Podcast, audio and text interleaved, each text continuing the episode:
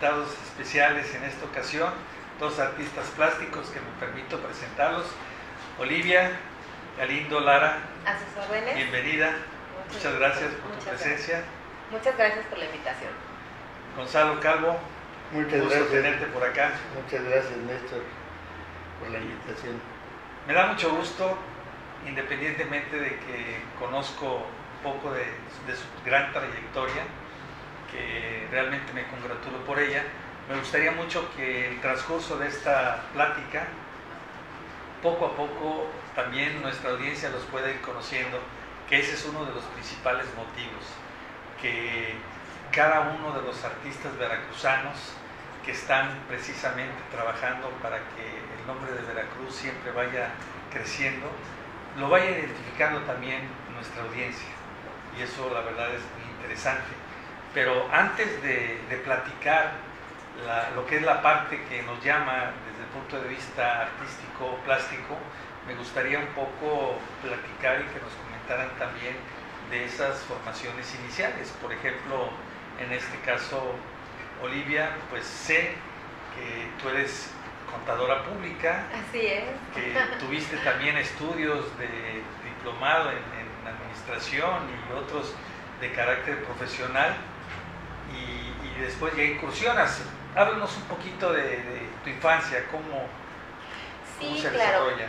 Pues mira, yo, yo considero que a veces uno trae dones, ¿no?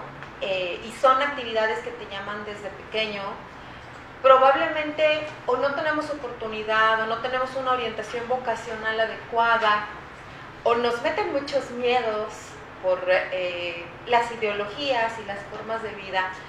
Y entonces te enseñan de niño que tienes que estudiar una carrera práctica, algo que te dé facilidad para vivir. Y entonces tus vocaciones se van quedando relegadas. Sin embargo, pues desde pequeña, en la escuela, en los talleres, yo siempre buscaba los talleres de arte y de pronto no se daban, pero eh, siempre buscándolos, ¿no? Eh, siempre desde pequeñita, en cualquier exposición, teníamos presencia, incluso alguna vez hasta se perdían mis trabajos, ¿no? De que quizás costaban mucho y ya no me los devolvían. Pero bueno, finalmente yo me dediqué a una, a una carrera universitaria ajena a las artes. Eh, trabajé durante muchos años y ya más adulta recordé, ¿no? Que algún día mi papá me compró un paquetito de esos que vendían antes de, no voy a decir marcas, pero venían todas las pinturitas de óleos, sus pinceles básicos. ¿Será una... Prismacolor? No, no porque eran óleos. Ah, de Rodán. Entonces, eh, pues un día tomé los pinceles y empecé a pintar e hice un cuadro, ¿no? Un cuadro que aún conservo. Y entonces lo saqué y dije, ¿por qué no? ¿Por qué no, no? Sin instrucción pinté, sin instrucción dibujé, sin instrucción hice cosas. ¿Por qué no? Y entonces eh, busco el espacio y encuentro en Atarazanas, en un espacio con el maestro Enrique Sandoval y ahí empecé a, tomar mayor habilidad, más técnica, eh, pues algunos secretos de, cómo dimensionar, de perspectiva, ya de temas más enfocados al dibujo y a la pintura. ¿Lo, ¿Lo, fuiste manejando paralelo en el momento de que tú te ibas desarrollando, digamos, académicamente? ¿Ibas también tomando lo que era la formación plástica? ¿O primero te dedicaste a tus estudios tradicionales? No, primero me dediqué a los estudios y de hecho desarrollo de mi carrera. Yo eh, retomo la pintura, digamos, ya de manera más formal hace 15 años. Cuando ya habías Cuando yo ya había, ya había desarrollado mi carrera, cuando yo ya estaba en un puesto gerencial o directivo en una empresa, cuando yo ya traía, pues digamos, mi, mi background eh, profesional en la contaduría. O sea, quiere decir que tuviste la inquietud de, de niña Así es. pero por cuestiones tradicionales te enfocaste a tus estudios. Y, y fue un desarrollo profesional, Así es, efectivamente. de acuerdo a los que tú estudiaste, Así es. y hasta después fue cuando... Cuando ya mi posición profesional me abrió espacio, porque Sí. me dediqué totalmente a la profesión. O sea, me entregué a la profesión. Cuando ya mi posición profesional me abrió un espacio para disponer tiempo, fue cuando yo regresé a, a la pintura. ¿Y, y cuál fue el momento en que consideras que dices un alto en tu camino, en tu carrera profesional, y dices, volteo de nuevo a algo que me gusta, que me apasiona? Pues mira, te digo, hace como alrededor de 15, 16 años probablemente, eh, ya mi posición profesional me daba tiempo. O sea, me, yo podía disponer de tiempo, podía disponer de mis tardes. eh, y una vez que tienes el tiempo, eh, yo creo que volteas a las cosas que ¿no? A esas cosas que dejaste pendientes, pero que siempre has traído presentes, que deseas fervientemente realizar. Y entonces a lo primero que volteé fue a la pintura. Antes que cualquier otra cosa. ¿Te gustaban diferentes expresiones artísticas, aparte de la pintura? Eh, me fascina la danza, me encanta la música. De hecho, en algún periodo de mi vida estudié, estudié música, eh, pero siempre fui muy entregada a la escuela. Digamos que era la niña que estaba siempre entregada a la escuela. ¿no? ¿Era ñoño? Pues yo creo que sí. yo creo que sí, sí, por supuesto, ¿no? Siempre, este, te digo, muchas veces es lo que te inculcan en casa, ¿no? La cultura que traes, desde la niña 10, se tiene que portar bien, la que etcétera. Entonces fui muy entregada a la escuela. Eh, yo creo que fui ya rebelde como a los 18 o 19, donde también por la tradición familiar me decían, no vayas a la universidad, eres mujer. Y yo, ¿qué tiene que ver? O sea, tanto que he estudiado, tanto que me he dedicado a la escuela, ¿cómo que no voy a ir a la universidad? No, no, no, te vas a casar y no, no tienes que estudiar. Entonces, las mujeres de la familia eran muy inclinadas a esa posición. Afortunadamente, pues yo tuve el respaldo de mi papá, que se me apoyó para ir a la universidad y fui, ¿no? Entonces, yo creo que en la, la universidad fue en el periodo en el que yo me transformé. Digamos que conocí un mundo diferente al mundo yo crecí. Ahora, por tu, por tu formación profesional, intuyo que, que tú eres una persona de mucho orden y de mucha firmeza en cuanto al procedimiento. Eh, sí lo fui. Los últimos años me han hecho... Te desamarraste de todo Me eso. desamarré, sí, sí lo fui. Yo era sumamente estricta. Sumamente. No fuiste maestra, afortunadamente, o sí. Eh, Sí, fui maestra Sí. en la universidad. Fui maestra Ay, universitaria, fui de, cátedra universitaria. Pero aprendí a los muchachos. La verdad es que fíjate que, bueno, a lo mejor no es muy apropiado, pero no, no lo voy a decir tan drástico. No, no. La educación, como era antes a como es hoy, el resultado es completamente. Entonces, eh, quizás aquellos maestros estrictos que alguna vez tuvimos nos hicieron las personas que somos hoy. Nos Y los, joven, y los jóvenes de hoy no tienen esa fortuna. Los jóvenes de hoy tienen mucha carencia en ¿En- cuestión de ¿En, qué, educación. en qué puntos consideras que hay esas grandes diferencias? Ay, Yo creo que es una cuestión de responsabilidad y de, de exigencia. ¿Valores? Totalmente. Sí, claro. Eh, la escala de valores el día de hoy eh, está invertida. Es diferente a la escala de valores que traíamos nosotros. Eh, donde el respeto, la responsabilidad, el compromiso han caído. ¿no? Y, y ahora este, los niños de todos se trauman. Yo no digo que a mí me dieron chanclazos, ni go- la verdad es que no, en mi casa no había eso, ¿no? No, jamás, yo jamás recibí un golpe, pero había como una estructura de respeto en la que tú sabías que no podías fallar, en la que no podías de ninguna manera eh, brincarte Y eso nos hacía responsables y nos daban también responsabilidades desde pequeños. Y tenías que cumplirlas. Y no nos premiaban, porque era una obligación, era parte de la formación.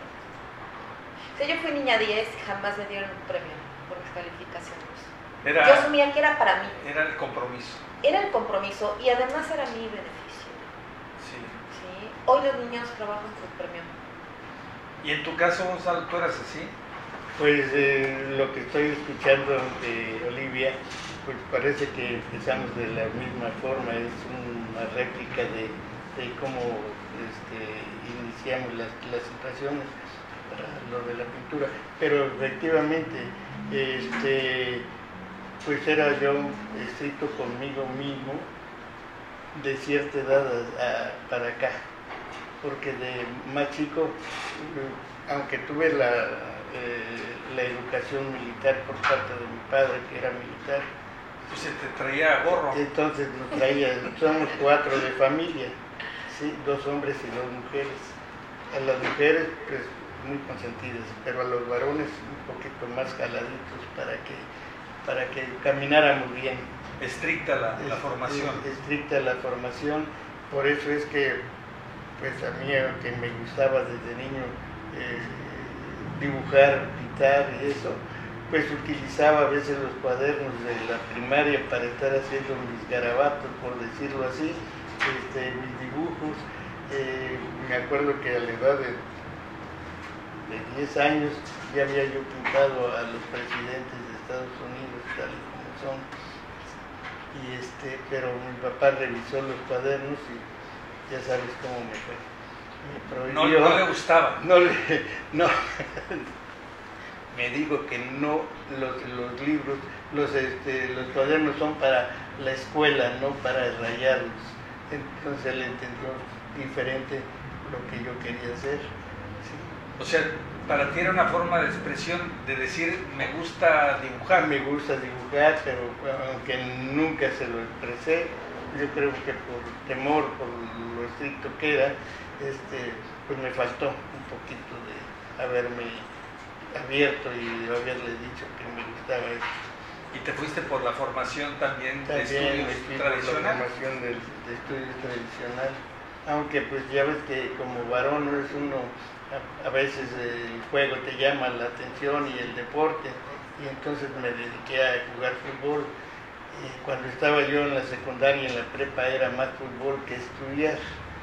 Es normal. Es normal, eh, pero gracias a Dios este, jugué bastante bien. fútbol.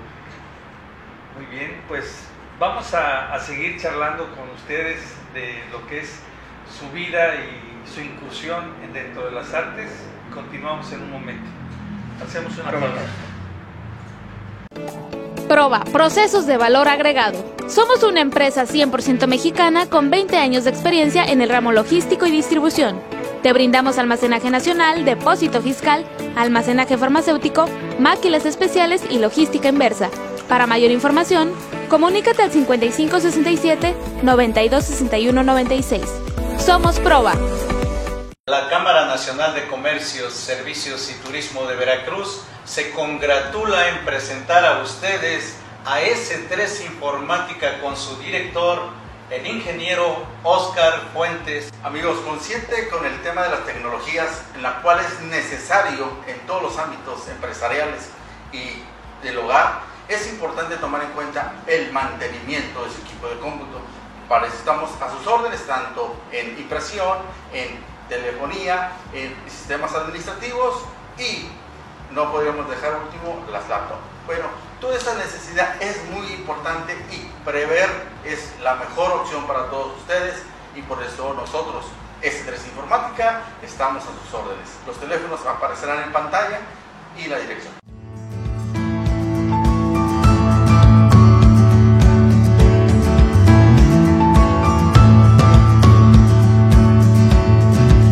la Cámara Nacional de Comercio, Servicios y Turismo de Veracruz le da la más cordial bienvenida a Néstor Mora, promotor de seguros del grupo AB, socio comercial de MedLife.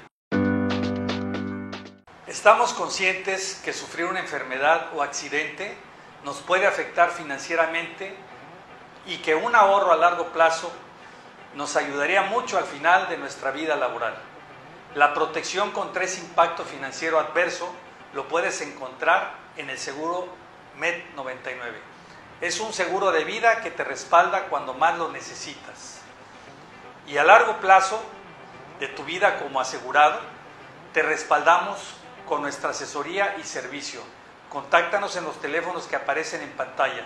Uno de nuestros asesores de seguros te orientará de acuerdo a tus necesidades particulares de protección.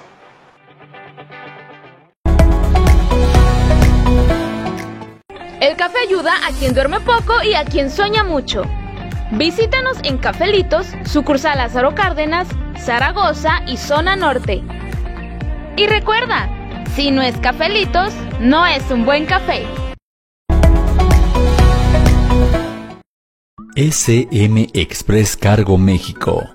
Logística nacional e internacional. ¿Requieres efectividad en la logística de transporte de carga nacional e internacional? Deja tu logística en manos de experto. SM Express Cargo México, en donde tu tranquilidad es nuestra prioridad. Búscanos en redes sociales como SM Express Cargo México. Continuamos aquí en entrevista con Olivia Galindo Lara. Olivia Lara, artísticamente. No, Olivia Galindo. Galindo. Y Gonzalo Calvo. Me gustaría mucho que sabemos que su pasión es la pintura, pero dentro de la pintura hay, hay diferentes técnicas y, también a veces hay referencias de artistas que de repente nos llaman por alguna tendencia. En este caso, Olivia, a ti en particular, ¿hay alguien que te, que te guste o alguna tendencia de, pintores que, que te llame la atención? Mira, a mí lo que me impresiona, realmente me impresiona mucho, es pasa- el paisajismo de Elgueres. Me fascina. O sea, me puede encantar estar horas mirando sus pinturas, el detalle, la luz, los colores. eh, yo creo que es de los pintores que, más admiro. ¿no? Leonora Harrington también es una obra que me atrapa. Y de las técnicas, Pues mira, técnicas he incursionado en muchas. O sea, em, en tanto óleo como acrílico, como acuarela, em, el pastel.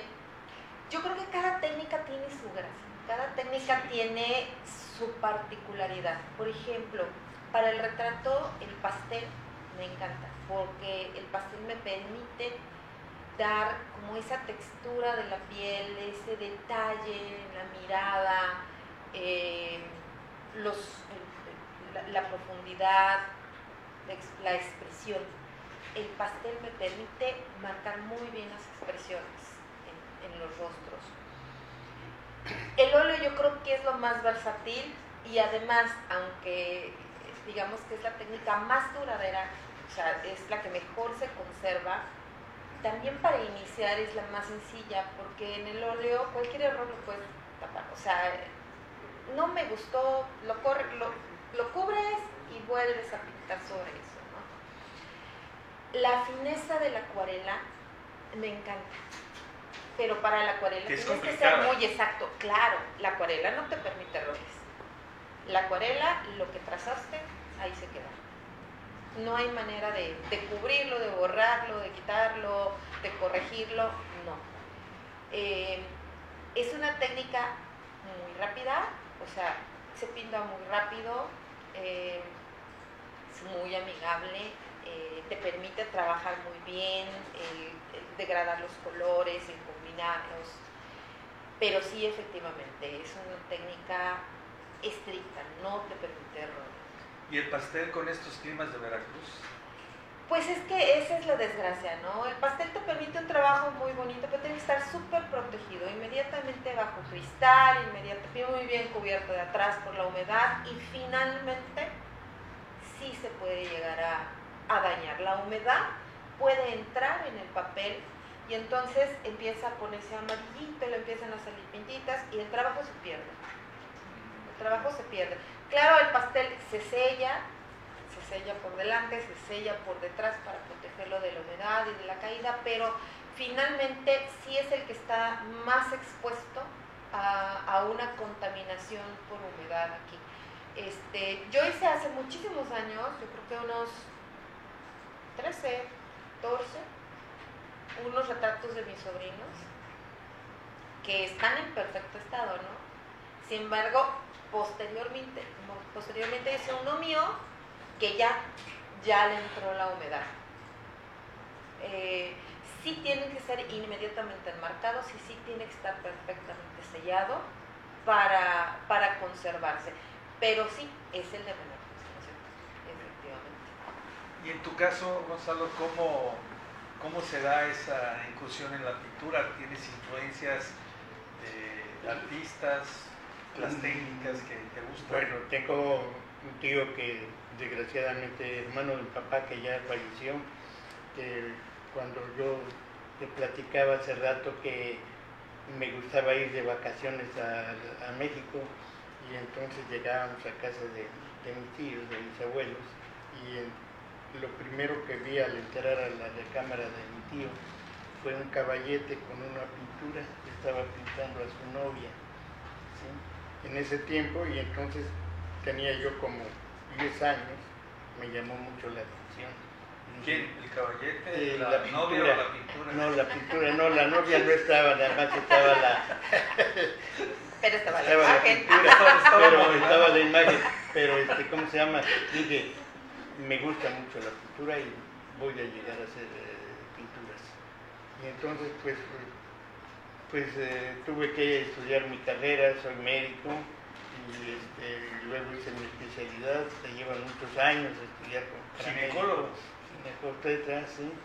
Y este, he, trabajado, trabajé en todas las instituciones de salud en México, desde salubridad, el ISTE, Seguro, social. Seguro Social, por fin me jubilé en el Seguro Social y particularmente, pero este, cuando se va uno a jubilar en el seguro, le, van, le dan a uno un año de preparación para su jubilación siempre me preguntaban a mí, es que tienes que ir para que te prepares, porque luego hay muchos problemas por los jubilados y pues, se deprimen mucho. Que no saben ni qué hacer. Que no saben qué hacer con su vida después de, de, estar en descanso. Pero pues yo ya tenía decidido qué es lo que iba yo a hacer. Y entonces, pues eh, jubilándome hace 15 años, pues me metí a una academia y también como Olivia, mi primer maestro fue Enrique Sandoval, pero en la galería... aquí en Veracruz? Aquí en Veracruz, en la galería que estaba aquí en, Martín, cerca del Boulevard. Y pues me agradó mucho la forma en que nos, eh, nos apoyaba él para dar nuestras primeras pinceladas. ¿Fue tu primera incursión formal? Formal. Dentro de la pintura. Dentro de la pintura, aunque yo ya había hecho unos dos cuadros por mi cuenta, ¿sí? pero pues no, ya, ya con un poquito de más técnica que me orientó este, Enrique Sandoval. Luego estuve en la casa principal también con el maestro Israel, que nos enseñó a, reforzar el dibujo y la pintura con modelos presentes. Exacto. ¿sí? Y pues me gustó mucho que nos hizo trabajar. Yo un, día agarrar, me dice, hagan esto, lo hice rápidamente para presumir. Y me dice, no, pero con la zurda. Entonces... y, sin despegar, y sin despegar el, y sin despegar el Eran diferentes ejercicios. sí, sí. Entonces, este, pues, así es que trabajamos los, los lóbulos, el izquierdo y el derecho, para poder este, soltarse, soltarse un poquito más las, manos. ¿Qué, opinan de ese ejercicio de dibujo con, cuerpos humanos presentes ah. y que se les están cambiando de posición y tienen dos minutos y darle vuelta y así? ¿Cuál fue su experiencia cuando empezaron tomando eso? Bueno, para mí fue maravilloso. La primera vez sorprendente porque dije, es que no voy a poder, o sea, ¿cómo en tan poquito tiempo, no? Eh, pero realmente, como dice, en la práctica hace el maestro. Eh, empiezas a lo mejor tímidamente, agarras confianza y como dice Gonzalo, ¿no? ya que con la derecha lo lograste, te dicen, no, ahora con la izquierda y empiezas, pero desde cero, ¿no? Así de no puedo ni trazar. Pero llega un punto en que, en que lo logras y además eh, no solamente es el modelo presente que te lo cambian de posición, sino también el manejo de la luz. Porque en la misma posición primero te ponen la luz arriba, después te la ponen debajo, después te la ponen de lado. Y eso te da un sentido no solo de la luz, sino también de las dimensiones, de la profundidad, de, de cómo el rostro, según se ilumina, tiene una perspectiva diferente. Entonces, sí es, sí, sí son ejercicios realmente que no solamente te enseñan retrato o dibujo con, con modelo presente, sino empiezas a entender realmente eh, las formas en general. Conforme van incursionando en el desarrollo de, de lo que es el ejercicio de la pintura, ustedes se van sintiendo más a gusto con una técnica, independientemente de que vayan dominando las otras. En particular, tú, Olivia, ¿cuál es la técnica con la que más te has casado? Ay, es muy complicado. es que yo creo que depende, eh, depende lo que vaya a pintar. Como yo no me he, digamos, mm, dirigido en una sola línea, sino que eh, pinto diversas formas, diversos motivos. Sea, lo mismo pinto un bodegón que un paisaje, que algo abstracto, que algo impresionista, que flores, que animales, que un retrato, porque hay gente que se especializa, ¿no? Que Sí. dice, no, esto es lo mío y allá voy. No sé si no lo he encontrado o todo me, to- todo me apasiona, Pues ahí, ¿no? ahí tenemos los grandes que son paisajistas como el doctor por ejemplo, Así es. o los que son retratistas como un Rembrandt, ¿no? Claro, eh, quizás no me he encontrado, ¿no? Pero lo que pasa es que tengo mi, técnica favorita para cada cosa. O sea, para mí el retrato, el pastel, es mi favorita.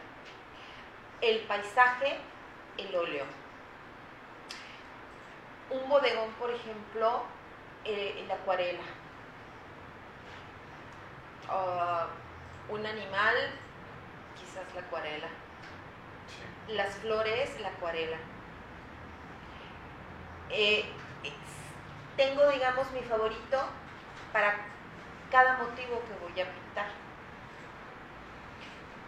A lo mejor me hace falta avanzar más en la carrera para...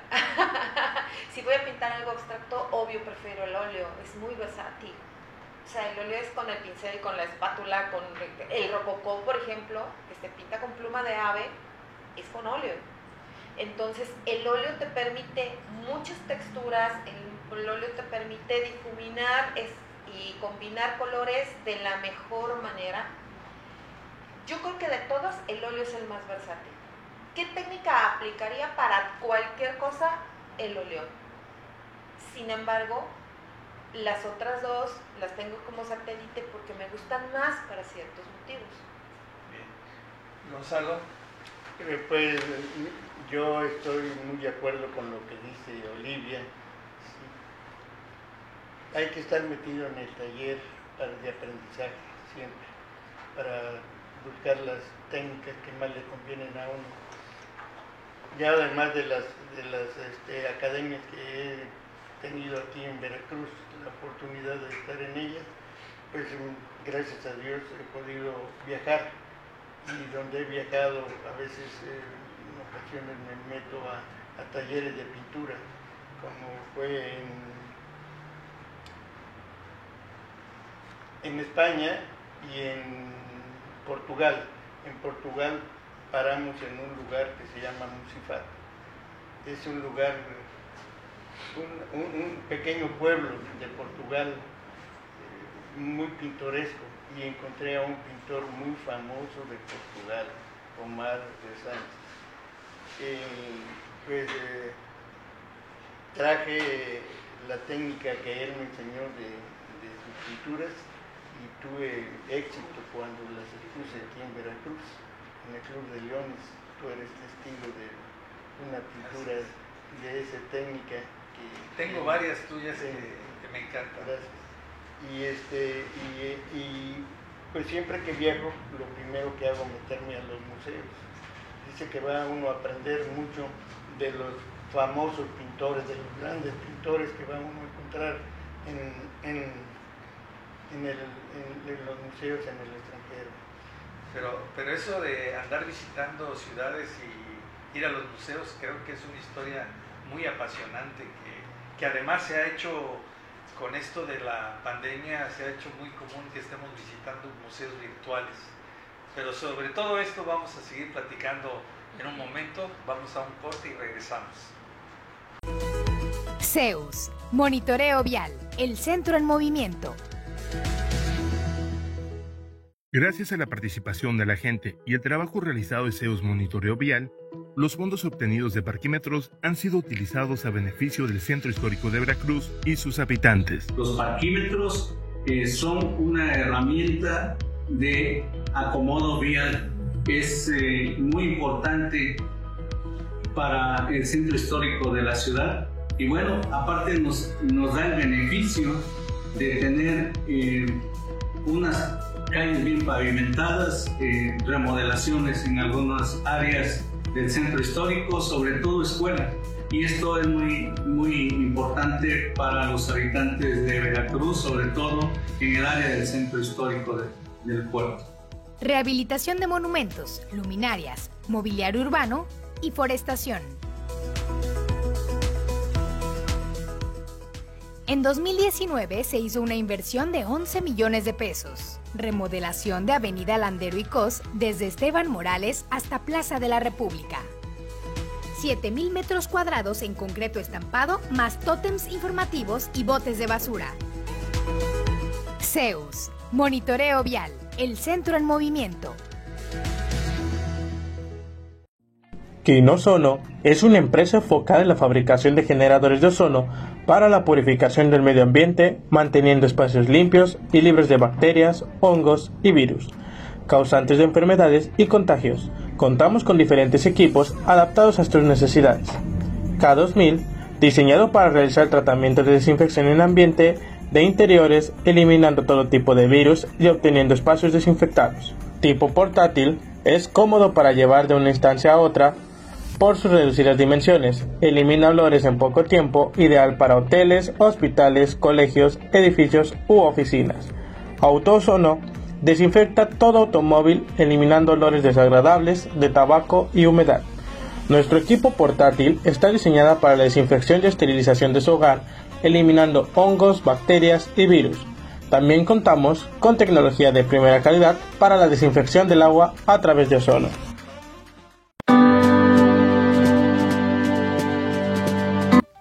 Hola, ¿qué tal amigos? Te saluda tu amiga Luz del Carmen del área de capacitación en la Cámara de Comercio, Servicios y Turismo de Veracruz. Como sabemos, en la actualidad la capacitación en las organizaciones es de vital importancia porque contribuye al desarrollo de los colaboradores, tanto personal como profesional.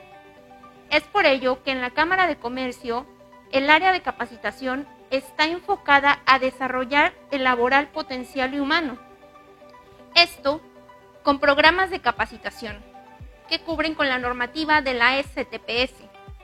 Para ello, contamos con instructores profesionales y expertos en los temas que imparten.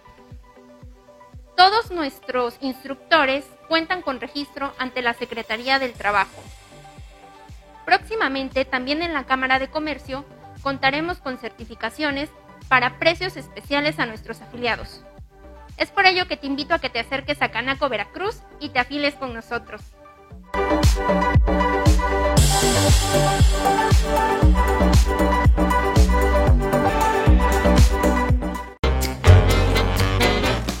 Jardín Casa Galeana, un lugar diferente y elegante para tu evento. Disfruta de un lugar natural combinado con lo digital. En Jardín Casa Galeana tú lo piensas y nosotros lo creamos. Llámanos al teléfono 2292 2356 24.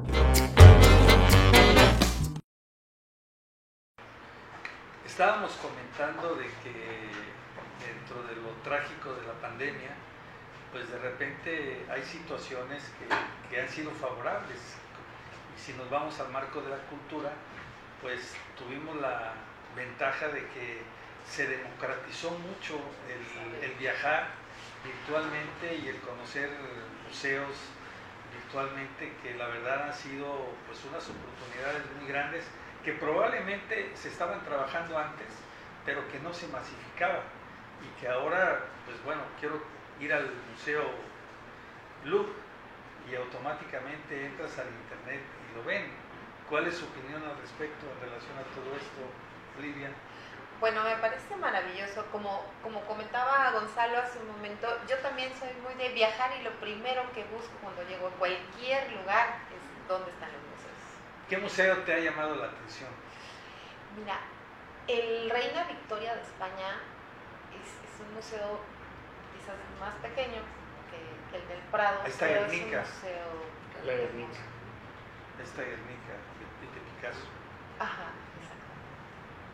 Eh, bueno, y aparte hay eh, una variedad de obra impresionante que siendo un espacio tan chiquito, me llamó la atención porque, porque lo puedes recorrer en una sola visita y disfrutar de una variedad de obra de, distintos autores maravillosa, ¿no? cosas que jamás había visto.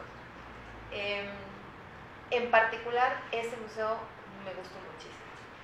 Es, es algo que, que, mencionas ahora importante porque cuando de repente vas a un museo de esos gigantes, te saturas. Te saturas a mí me da ansiedad porque dices, ¿y ahora qué veo? No? O sea, no voy a terminar y qué me voy a perder. Y, y, y exactamente, te saturas. O sea, ya viste tanto que dices, ¿cuántos días necesito? Necesitas o, o a qué sala voy. ¿A qué sala voy? Claro. ¿Qué prefiero ver? O sea, si tengo que escoger, ¿qué voy a sacrificar? no? Yo pienso más en qué voy a sacrificar y en qué voy a ver. Entonces, sí, pero exactamente, los museos muy grandes eh, pues representan un, un, reto porque ocupas mucho tiempo y a veces pues, cuando viajas no lo tienes, ¿no? Sí. Tienes que hacer una lección, así es.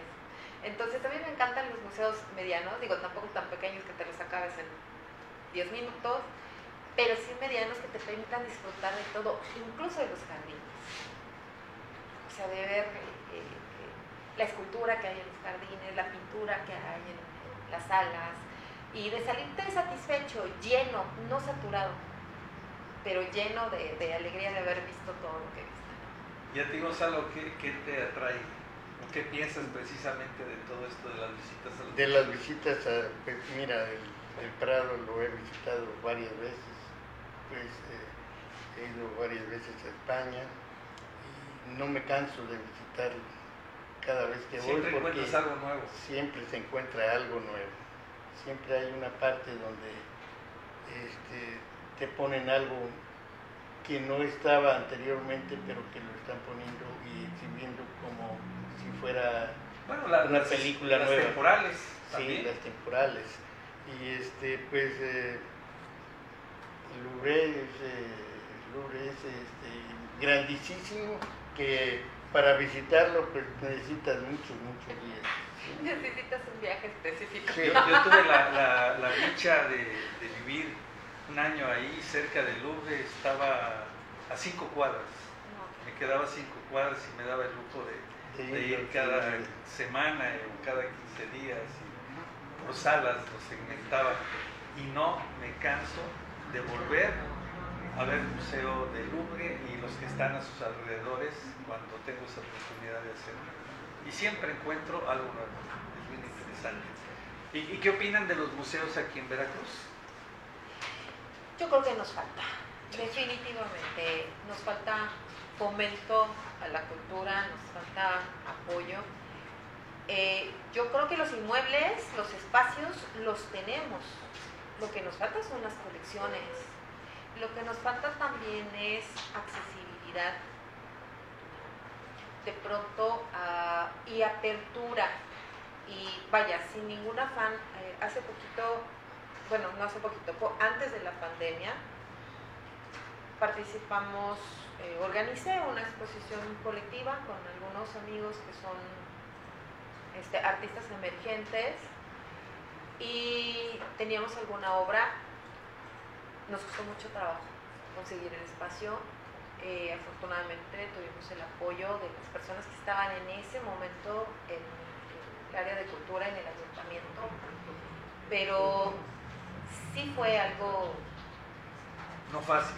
No fácil, no fácil, por decirlo de alguna manera. Entonces, sí necesitamos más apertura hacia, hacia el artista local.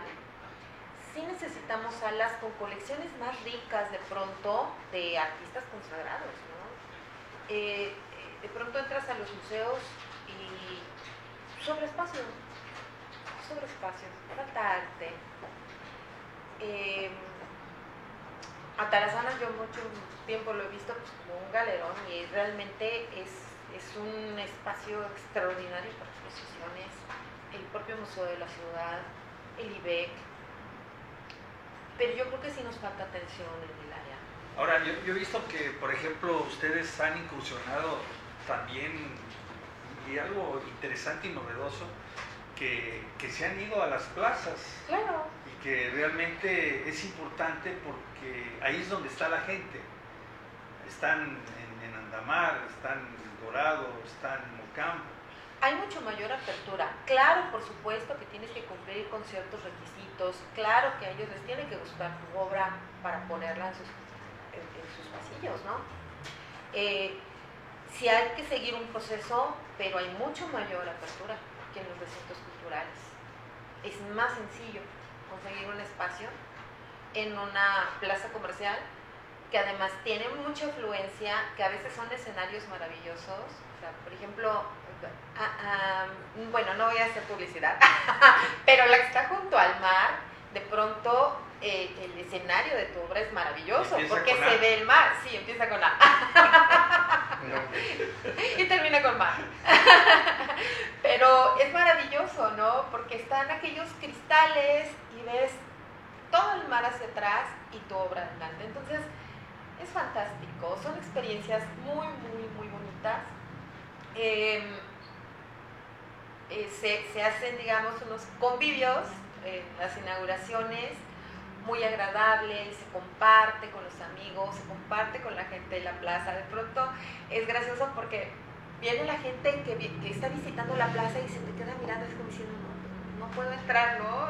No, claro, entonces los invitamos a pasar, a que convivan, a que compartan una copa de vino, un bocadillo y empiezan a preguntarte sobre la obra y entonces es muy gratificante porque eh, la gente te dice lo que le gusta o lo que le gustaría, ¿no? En otros casos y es muy bonito, o sea, es, eso, eso paga de sobra eh, las horas que uno está trabajando porque finalmente uno hace arte para compartirla. E, e, es importante esto que comentas, Olivia, y, y sí me gustaría mucho que complementaras en este caso, Gonzalo, porque el artista se expresa, expresa sus ideas, los plasma, pero también hay un propósito y el propósito es que la obra se difunda y se venda. ¿Y cuál es tu opinión en relación a, esas experiencias en esas plazas, en esos lugares? Pues, me ha dado buenos resultados y he tenido la oportunidad de convivir y participar en exposiciones con Olivia, y este, pues la respuesta del el público hay que mostrarle lo que uno trae dentro. Es eh, la manera de, de cómo nos van conociendo, pero hay que explicarles cuál es nuestra obra, en qué consiste, ¿sí?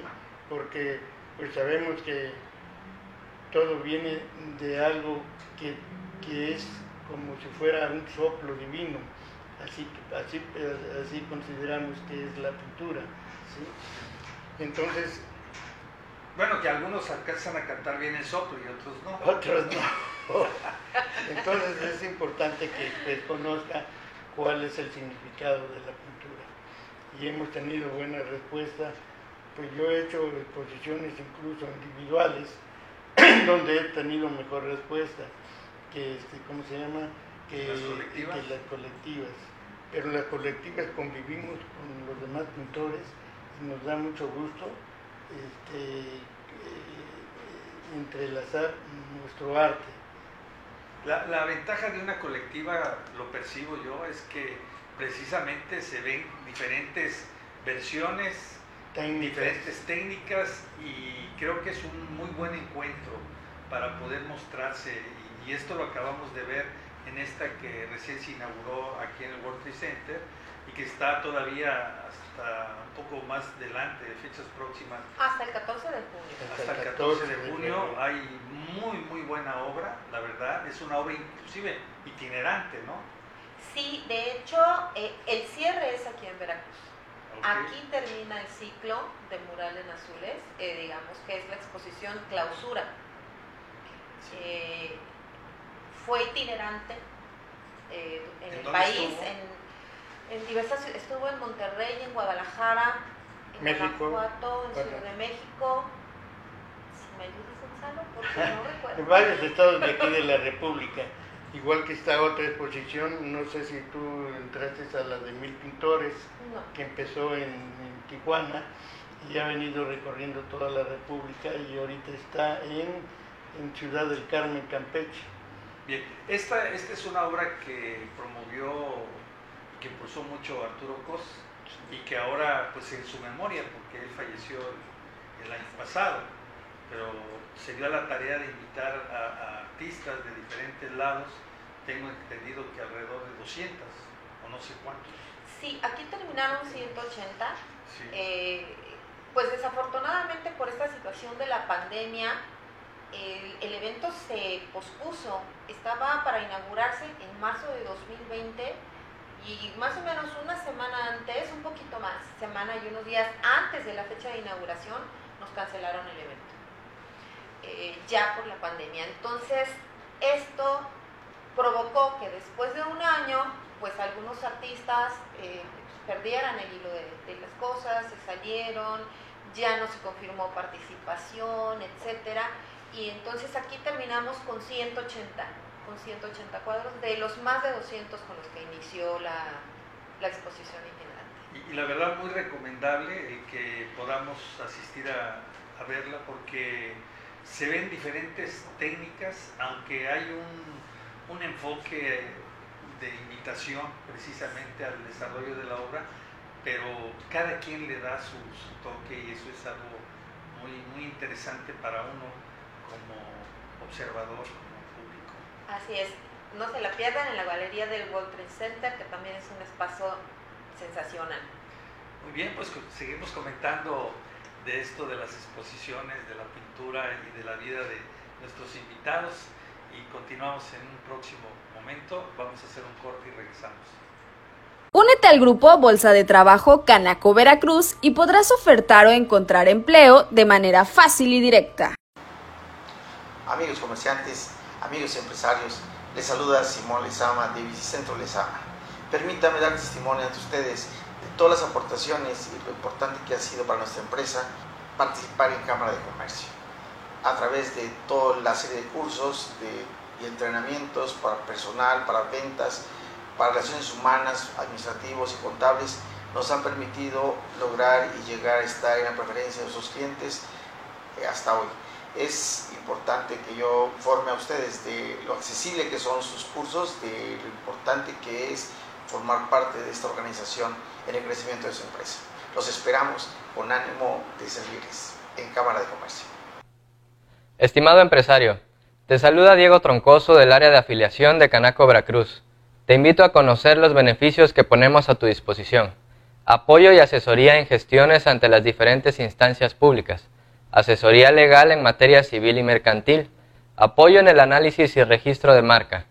Salones para tus eventos o capacitaciones a costo preferencial. Capacitaciones y certificaciones para ti y tu personal.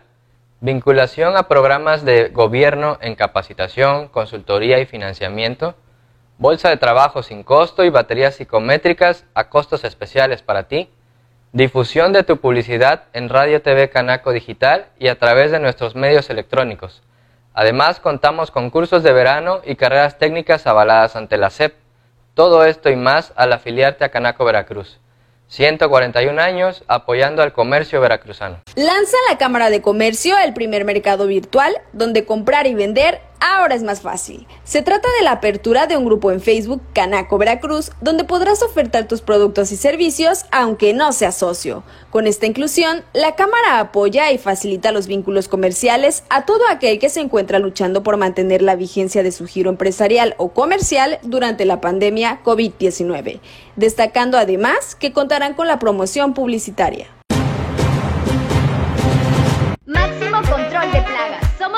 Empresa comprometida con tu bienestar y tranquilidad. Nos especializamos en mantener tu hogar o negocio limpio de plagas y de virus peligrosos.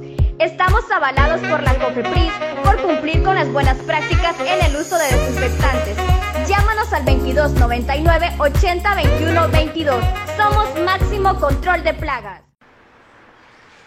Continuamos en esta plática de sábados culturales de Radio Canaco con Olivia y Gonzalo. Da mucho gusto que continuemos, pero ya estamos en la parte final del programa y ha sido para mí interesante el conocer lo que ustedes llevan como experiencia en esto de la plástica a través de la pintura.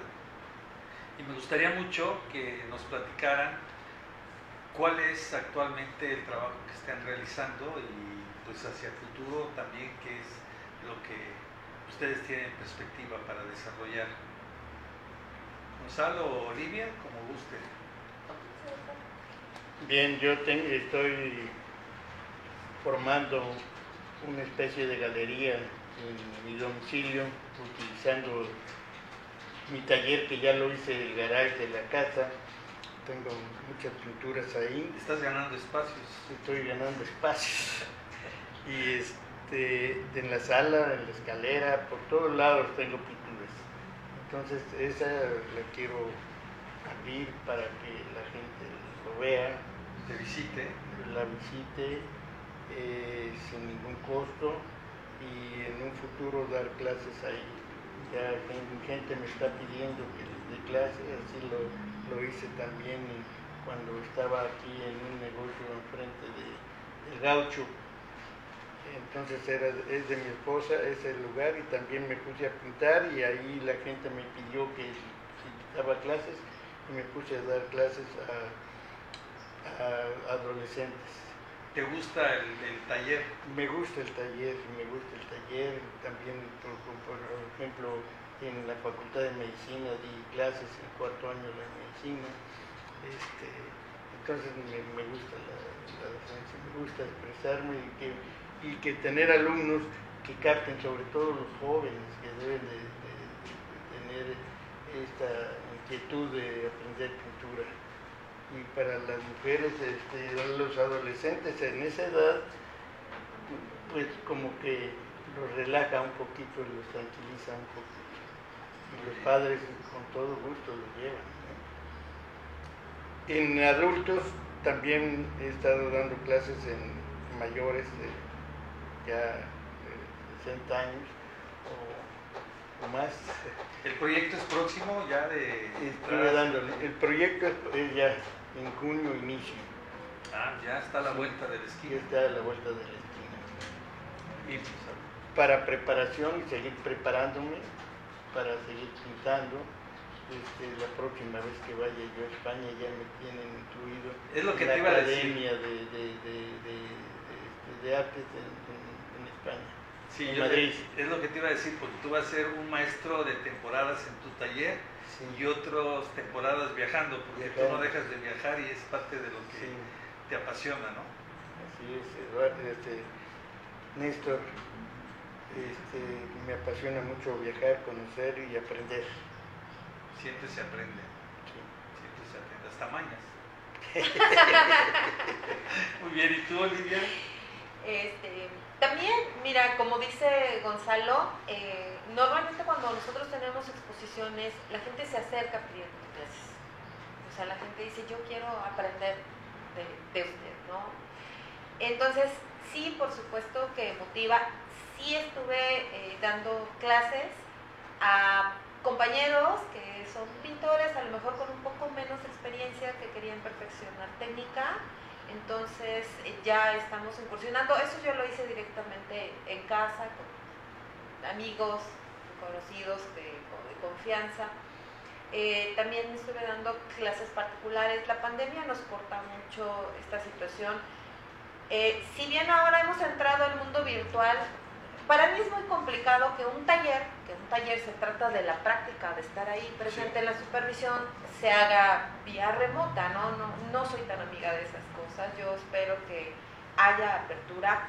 Y en efecto yo también tengo un proyecto que ya vengo trabajando desde hace tiempo, que de hecho, digamos que ahorita estoy trabajando una parte de... Eh, yo tengo un proyecto de hacer un café cultural café galería en el cual podamos impartir clases. Ya tengo avanzado el proyecto, eh, estoy buscando un local.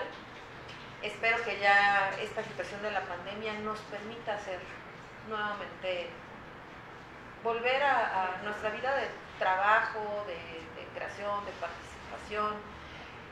Eh, pero es un proyecto que traigo ya muy adelantado y próximo. No tengo fecha porque ya el local que tenía visto, yo creo que ahorita todos estamos tratando de, de regresar a, a, nuestra vida productiva. Me lo ganaron. pero bueno, ya encontraré otro, no pasará de este año. Y establezca yo el, el café galería, ya tengo prácticamente los proveedores este, como normalmente los artistas salí buena cocinera, entonces también tengo ahí ya...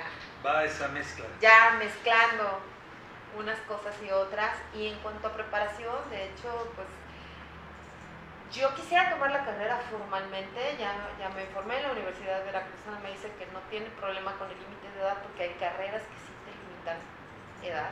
Afortunadamente es muy abierta, yo de hecho estoy terminando unos estudios Así es. Y no me cuesta el primer error.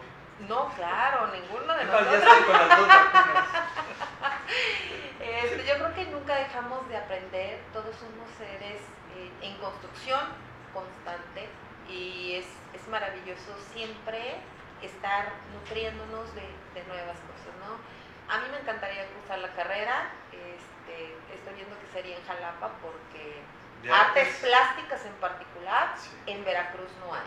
O sea, hay calle- carrera de licenciatura en artes, pero a mí me gustaría especializarme directamente en artes plásticas, historia del arte, entonces pues tendría que acomodarme para hacerlo en Jalapa. Pero sí, estoy, estoy tras ese objetivo. Y vale la pena porque la verdad es siempre, siempre hay un momento adecuado para poder desarrollar y crecer. Creo que además lo tenemos muy cerca. Aparentemente decimos, bueno, pues es una distancia la que tenemos que recorrer, pero vale la pena, vale la Pues. pena todo este tiempo. Ahora, en relación a, a la parte de, de la venta de la obra, como despedida, ¿qué, dirían ustedes al público? Porque esto es bien importante. Hacemos obra, pero también queremos que, que la obra sea distribuida y adquirida.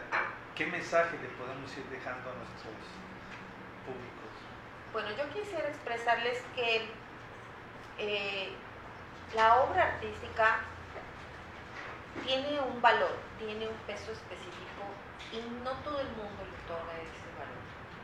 De pronto, pues vamos a un centro comercial y, y vemos una obra que sí es muy bonita, pero que la reproducen N veces, ¿no? Que son copias de la misma, aunque parezca que este en óleo sí están hechos bajo ciertos formatos y son copias, o que incluso te las venden en la red. Entonces realmente eh, es obra, pero no es obra original. Es un cuadro que puedes ver aquí y puedes ver en la casa de enfrente, en la oficina a dos calles, porque pues llegan masivamente por, paquetería. pero el arte es único y a veces no se valora. O sea, la venta de arte en, en nuestra localidad es difícil. Sí, claro. De repente yo he tenido expresiones que me dicen, me encantó su cuadro, se lo voy a comprar. ¿Cuánto cuesta? Y créeme que no son precios que tú digas, vaya, no se puede pagar, no. Yo he escuchado que no sea tanto, que no sea tanto. Nosotros realmente invertimos mucho tiempo, mucha dedicación en las obras. Y a veces cuidamos muchísimo también la calidad de los materiales. La gente muchas veces no tenemos esa costumbre de, incluso mirarlo por atrás, ¿no? Y de ver la calidad de un bastidor. A veces un bastidor en blanco cuesta más que obras que ves en la calle. Pero eso que te da, te da la garantía de la perdurabilidad, de la conservación de la obra. O sea, son muchos detalles que vienen atrás. Es, una madejita que se va construyendo hasta llegar a la obra final. Entonces, eh, la producción en masa ha demeritado el trabajo artístico. Yo tengo eh, es, esa impresión. Eh, finalmente, un artista, un artesano, le pone un valor a su obra, porque solamente él sabe lo que le costó construirla. Y la gente sabrá si lo paga o no lo paga. Pero expresiones como el que no sea tanto, de pronto sí pueden, ¿no? O sea, dices, se ve preciosa en el corredor de mi casa. O sea, ahí se queda, ¿no? Ahí se queda. Entonces, también se trata un poquito de, de un respeto. Eh, pues el regateo, yo quisiera ver si van a regatear el Liverpool, ¿no? de pronto también eso sucede, ¿no? No, pues te doy tanto. No, la obra cuesta tanto. O sea, en Liverpool regateamos. Muy bien, y, y Gonzalo, ¿qué Pues eh, precisamente por eso quiero hacer la galería, porque quiero mostrarle a la gente mi arte. Entonces ellos deciden verlo y si deciden comprarlo, con todo gusto está abierta cualquier pintura que tengo para que se... Y si, de- si deciden hacerlo, pues se meten al taller. Se meten al taller y ya lo hacen ellos. Pero como decía Picasso, mira, un día estaba Picasso en un en X restaurante y llegó una pareja y lo identificó, lo conoció y dijo, ah, mira, ahí está Picasso, vamos, vamos a pedirle el autógrafo. Y resulta que le, le dicen, oiga, ¿nos puede hacer un- una pintura o un dibujo para de nosotros dos? Sí, pero ahorita sí, ¿cómo no? Puso a hacerlo. Un momento esperaron y cuando regresaron con él, ya está, sí, aquí ya está. Oiga, ¿cuánto es? Son 17 mil dólares. ¿Cómo 17 mil dólares? Mi escuela, mi fama, esto, y les empezó a decir, y entonces tuvieron que aceptar. Claro, no somos Picasso, Pero- pero, somos Qué lástima que no Con se amor al arte. en ese momento, ¿no? Ahorita Porque lo hoy- en millones. Bien, Olivia, Gonzalo, agradezco muchísimo que hayan estado con nosotros. Es un placer espero que hayan disfrutado también de este espacio que les ofrece Sábados Culturales de Radio Canaco. Muchas gracias a ustedes precisamente por el espacio, por escucharnos, por compartir nuestras historias y estamos muy, muy agradecidos.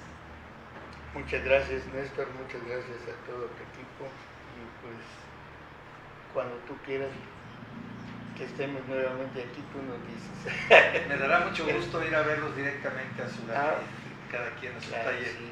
y platicar más sobre esto. Eso nos tanto, gustaría más. Nos despedimos y a la próxima, nuestra querida audiencia. Que esté muy bien. Hasta luego.